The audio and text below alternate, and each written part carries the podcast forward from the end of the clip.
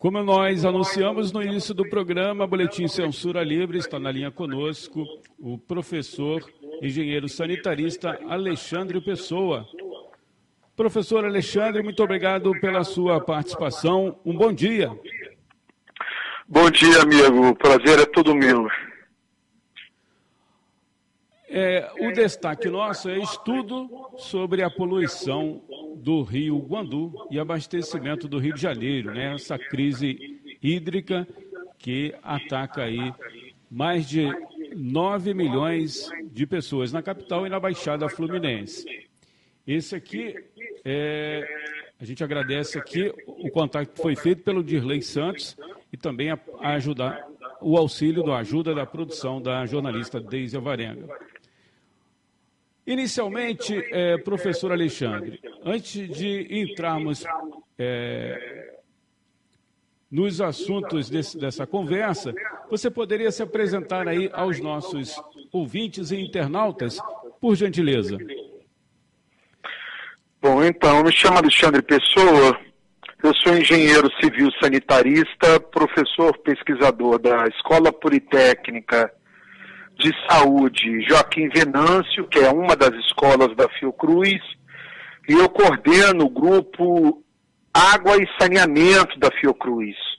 Esse grupo foi criado ano passado exatamente para reunir especialistas e pesquisadores da Fundação Oswaldo Cruz de diversas unidades do país, exatamente para acompanharmos de forma mais sistemática a crise hídrica pela qual passa o país. Legal, professor. É, temos aqui algumas questões.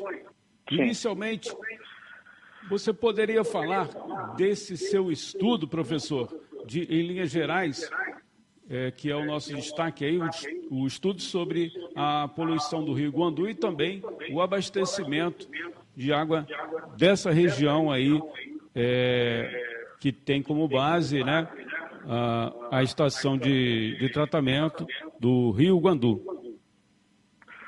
Bom, veja bem, inicialmente você começou falando que o Rio de Janeiro sofre uma crise hídrica. E, de fato, é essa situação que nós vivemos hoje é, na região metropolitana do Rio de Janeiro. Nós não estamos falando de qualquer rio, nós estamos falando de um manancial que é o principal fornecedor de água da região metropolitana, que interfere no cotidiano de 9 milhões de pessoas. Agora, eu queria fazer um destaque já com relação a isso. A população toda está com uma série de dúvidas com relação a isso, e é fundamental não somente a Fiocruz, mas principalmente a SEDAI e as vigilâncias em saúde darem as devidas informações no tempo real. Eu digo no tempo real porque a qualidade de água muda ao longo do tempo. De como está a situação das águas do Rio de Janeiro. Percebe? Ou seja, enquanto órgão público, os órgãos públicos, eles não podem incorrer no erro de amenizar um problema, tá certo? E nem de criar um alarme e uma situação de pânico que interfere na saúde das pessoas. Porque veja bem, se você reduzir o consumo de água, isso vai afetar a sua saúde. Se você consumir grande parte da sua remuneração, do seu salário, comprando água mineral, você isso vai trazer impacto para a família. E eu quero destacar que as comunidades de baixa renda, as favelas no Rio de Janeiro, elas estão comprando água mineral sem ter dinheiro para isso. E isso é uma situação muito grave. As mães das comunidades de baixa renda não sabem como dar um a, a banho para suas crianças, com medo da água estar no nível de contaminação que possa comprometer a saúde das suas crianças. Então a informação em saúde tem que ser dada constantemente. Nós falamos isso ontem para as vigilâncias em saúde, falamos isso ontem para a equipe da SEDAI. Ou seja, se estamos num plano de contingência, essa contingência não é somente abertura e fechamento de comporta. É uma comunicação direta, efetiva, numa linguagem para a população. Estamos conversando com o professor engenheiro sanitarista Alexandre Pessoa. Se você quiser fazer alguma pergunta, pode mandar através do nosso WhatsApp. O WhatsApp é o 21, código de área 998336490, ou então postando também na transmissão que a gente está fazendo deste, desta conversa, uma transmissão especial na página da emissora no Facebook. Professor Alexandre, quais os riscos para a saúde do carioca, do fluminense, de uma maneira geral, consumir esta água da cidade? É, veja bem, a principal, o principal aspecto que causa o alerta da população é a questão referente à cor e o odor proveniente de acordo com os ensaios realizados pela SEDAI decorrente da geosmina, que é uma molécula que ela de fato exala muita, muito, muito odor, cheiro, e ela interfere no gosto, e ela vem das algas. E essas algas, a origem do problema, como está sendo dito por várias emissoras, vem da questão do rio Guandu, que sofre uma poluição direta, muito próxima da captação proveniente do rio Queimados, que pega uma região grande de queimados que não tem é, sistema de esgotamento sanitário, pega o rio Poços e pega o rio Ipiranga. Essa bacia, por exemplo, pega uma parte grande de Nova Iguaçu que não tem esgotamento sanitário, não tem estação de tratamento em pleno século XXI. Agora veja, se coloca a questão, ah, é o rio que vem da Baixada que tem problema, mas eu quero inverter um pouco esse raciocínio. Tem problema porque não tem saneamento adequado na Baixada. Eu estou falando isso desde abastecimento de água, esgotamento sanitário, o controle das águas de chuvas, ou seja, a falta de saneamento, o saneamento inadequado, que o Rio de Janeiro sofre um verdadeiro retrocesso, ela traz diversos impactos à saúde da população. E não é só impactos de contaminação, não. Tem impactos, inclusive, emocionais, sociais do trabalho, das suas casas que ficam comprometidas, percebe? Então, o problema do esgotamento sanitário, se não resolve, claro que vai comprometer as águas. E a questão das inundações, hoje choveu pra caramba. Olha o temor das pessoas indo trabalhar hoje. Foi feita uma CPI das inundações ano passado. Poucas pessoas sabem, é fundamental o seu programa reforçar essa pauta do saneamento. Porque talvez a pergunta mais difícil de responder é quando o saneamento vai ser prioridade no estado do Rio de Janeiro. Quando o saneamento vai ser prioridade no Brasil, percebe? Ou você melhora, ou a situação piora. Não tem situação parada. Estamos conversando com o professor engenheiro é, sanitarista Alexandre Pessoa. Já estão conosco aqui, é, professor Alexandre, o William Azevedo, o Altair Lourenço, a Mariana Moreno, Luceni Santos, o Dirley Santos né, e a jornalista Deise Alvarenga. Foi anunciado ontem, professor, a substituição aí do presidente da companhia, a SEDAI, que foi indicada pelo pastor, o presidente, né, o Hélio Cabral, foi indicado para a presidência da SEDAI pelo pastor Everaldo e já tem o substituto, segundo a notícia que foi vinculada ontem, que é o Renato Espírito Santo.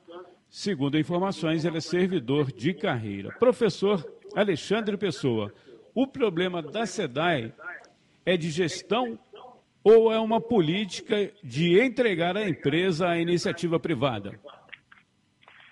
Veja bem,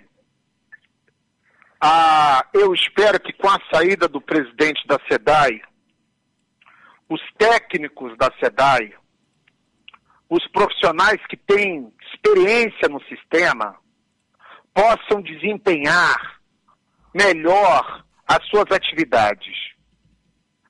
A SEDAI é um patrimônio dos cariocas. Agora, para ela exercer a sua função, não pode haver ingerência sobre as tomadas de decisão que são necessárias em eventos de emergência, como aconteceu com a floração de algas. É claro que houve problemas no plano de contingência da SEDAI. Esses problemas com relação a por que, que a comporta de saída não abriu para liberar essa água, e bloquear a entrada do Guandu, problemas na comunicação, o atraso da comunicação da SEDAI diante da ocorrência que as pessoas sentiram nas suas casas, o cheiro e mudança da água turva é inaceitável. Talvez por isso ele tenha sido exonerado. Agora veja bem, não sei de fato quais foram as razões, mas é, o posicionamento da, da presidência da SEDAI foi muito aquém às necessidades, porque ele tem que falar priorizando a saúde pública e não priorizar questões de natureza relacionadas à privatização do saneamento. E aí eu já coloco desde já uma posição individual. É, eu considero que a SEDAI deve ser uma empresa pública estatal ela não pode ser vulnerabilizada por governos vigentes. Os governos passam, a ETA do Guandu fica. Então veja bem, essa minha posição, ela é respaldada por um acompanhamento da questão do saneamento no Brasil e em, oito, em outros países. Mais de 800 serviços de, de saneamento no mundo foram estatizados tanto porque o custo passou a, a ter um crescimento altíssimo, quanto pela precariedade da prestação de serviço pelas empresas privadas. O meu entendimento é que a água não pode ser tratada como mercadoria. Ela tem que ser considerada como um direito humano. O exemplo da crise é um exemplo do que, que é direito humano porque interfere na vida das pessoas, a pessoa fica sem alternativa. E quem fala que a água segura e o esgotamento sanitário é direito humano é a Organização das Nações Unidas, que houve o endosso do Brasil. O Brasil assinou a Declaração das Nações Unidas, que declara desde 2010 que a água é um direito humano. Então há uma contradição nesse processo. Então não é um problema de gestão. Claro que falta investimentos, não para modernização, como o presidente da SEDAI falava, mas de operação, investimento de operação e manutenção adequada. Simples assim. Nós fomos na vistoria técnica e percebemos como faltam recursos para investimentos da estação. A estação tem que ser operada adequadamente. É uma estação antiga, tem que ter manutenção das suas estruturas. A exemplo do decantador, do reservatório de Marapicu, que estava com condições ruins de manutenção e conservação. Percebe? Então, uma questão seguinte: é muito simples. O dinheiro do saneamento tem que ir para o saneamento. O senhor está aí na linha? Sim.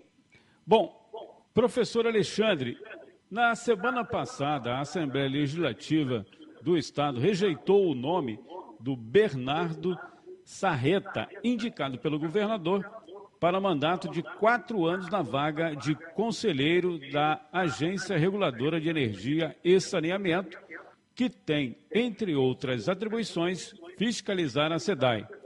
Qual é a sua avaliação, professor Alexandre? Veja bem, eu vi a gravação. Eu fiquei estarrecido com o que eu vi.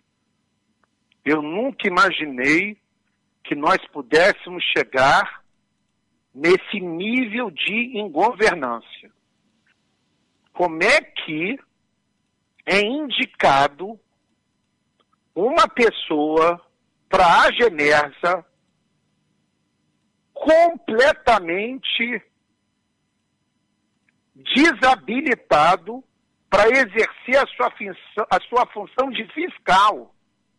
Veja bem, se, se, se porventura o saneamento for privatizado no Rio de Janeiro, se o filé mignon do abastecimento de água, lá do hidrômetro, onde tem faturamento, nas localidades de, que tenha recursos, ou que diminua a inadimplência, você coloca técnicos como esse que foi sugerido para fiscalizar empresa privada, eu não preciso dizer para vocês qual seria o resultado disso.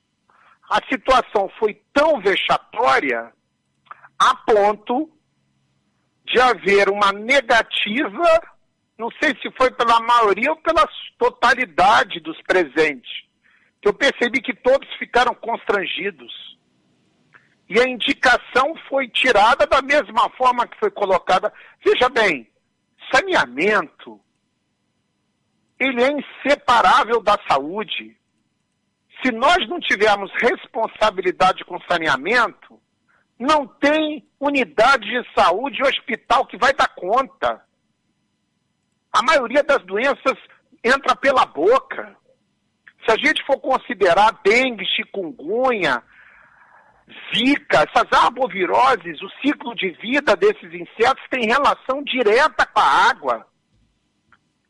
Percebe? Você tinha me perguntado sobre a qualidade da água. Você tem várias áreas do Rio de Janeiro que o abastecimento ainda é descontínuo, que a gente chama intermitente. Isso tem que ser superado.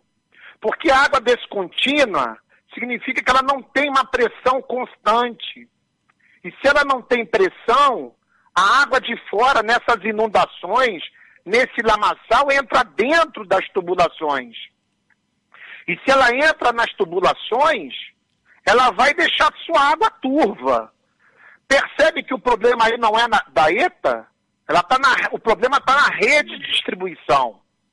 Então a água para chegar na sua boca, ela tem que seguir um caminho longo, é o caminho das águas. E o papel da, da, da é fundamental nesse sentido, desde a proteção do manancial, tem que haver saneamento, tem que haver proteção do manancial, a operação adequada da estação de tratamento, nosso patrimônio, e a melhoria constante das redes. Só dessa forma é que a pessoa vai abrir a torneira e vai vir uma água de qualidade. Eu estou falando das causas dos problemas. Mas a gente tem que conversar sobre as consequências. Professor Alexandre, tem uma pergunta aqui da jornalista Deise Alvarenga. Muitos especialistas consultados pela grande mídia ao longo da crise da água no estado disseram que o produto, né, a água captada no rio Guandu, para o abastecimento está contaminada por esgoto. No caso dos moradores de São Gonçalo, Niterói e outros municípios do leste fluminense, a água captada para abastecimento desta região é do rio Caciribu, cujo, nas, cuja, nas, cujo nascente fica em Cachoeira de Macacu e tratada pela estação Imunana Laranjal. A pergunta: a população dessas cidades está livre de um futuro problema, como o que acontece com os moradores do Rio e da Baixada Fluminense ou não, doutor? Ou professor? Deixa eu te falar uma coisa. É, a gente tem que tomar cuidado com algumas informações que são veiculadas. Primeiro, se a pessoa percebe que a água está turva, com cor, com cheiro, com gosto, essa água não está potável, correto? A gente tem que acreditar nos nossos sentidos. A água, houve uma interdição de água mineral da Vigilância Sanitária do Rio de Janeiro em galões de água mineral que era vendido em Ipanema. Isso. As pessoas pensam que água mineral é completamente segura. Aí o papel da vigilância em saúde. O, a água é monitorada. Ela tem que ser monitorada pela produtora de água, que é a SEDAI, e ela tem que ser monitorada pela vigilância em saúde. Os dois fazem monitoramento. A vigilância em saúde, a população não conhece a importância do trabalho da vigilância em saúde. Primeiro, que ela é do Sistema Único de Saúde, a portaria de água é do Ministério da Saúde. A água é saúde. Então, a vigilância em saúde tem que receber os resultados da SEDAI e ela mesma faz o monitoramento. Se tiver alguma não conformidade, alguma presença de bactéria, é informado imediatamente aonde isso ocorre e as medidas de correção. Se a população está recebendo essa água com características inadequadas, ela tem que informar a concessionária, se é água de Niterói para Niterói, se é do sistema Guandu do Guandu, tem que informar a vigilância, inclusive o PROCON, porque está no direito do consumidor. Agora, veja bem, isso é um papel de Estado. A solução não é individual, não posso transferir a solução individual. É claro que você tem que limpar a tua caixa d'água de seis em seis meses, que é bom ter um filtro na sua residência, faz parte das boas práticas. Eu tenho um filtro na minha casa com filtro de barro com carvão ativado. Agora, a responsabilidade das concessionárias é até o hidrômetro. Só para entender. É até o hidrômetro a responsabilidade da concessionária. Ela tem que chegar potável na tua casa. Da, do hidrômetro para dentro, a responsabilidade é do, do morador. Agora, eu não posso concordar quando se fala o seguinte: o Guandu é um rio de esgoto. Não é. Ele é um rio com uma vazão grande, que tem uma contaminação que chega próximo da captação, que essa contaminação tem que ser é, é, bloqueada. Eu não posso falar que o rio Guandu, nem mesmo antes de tratamento, é um rio de esgoto.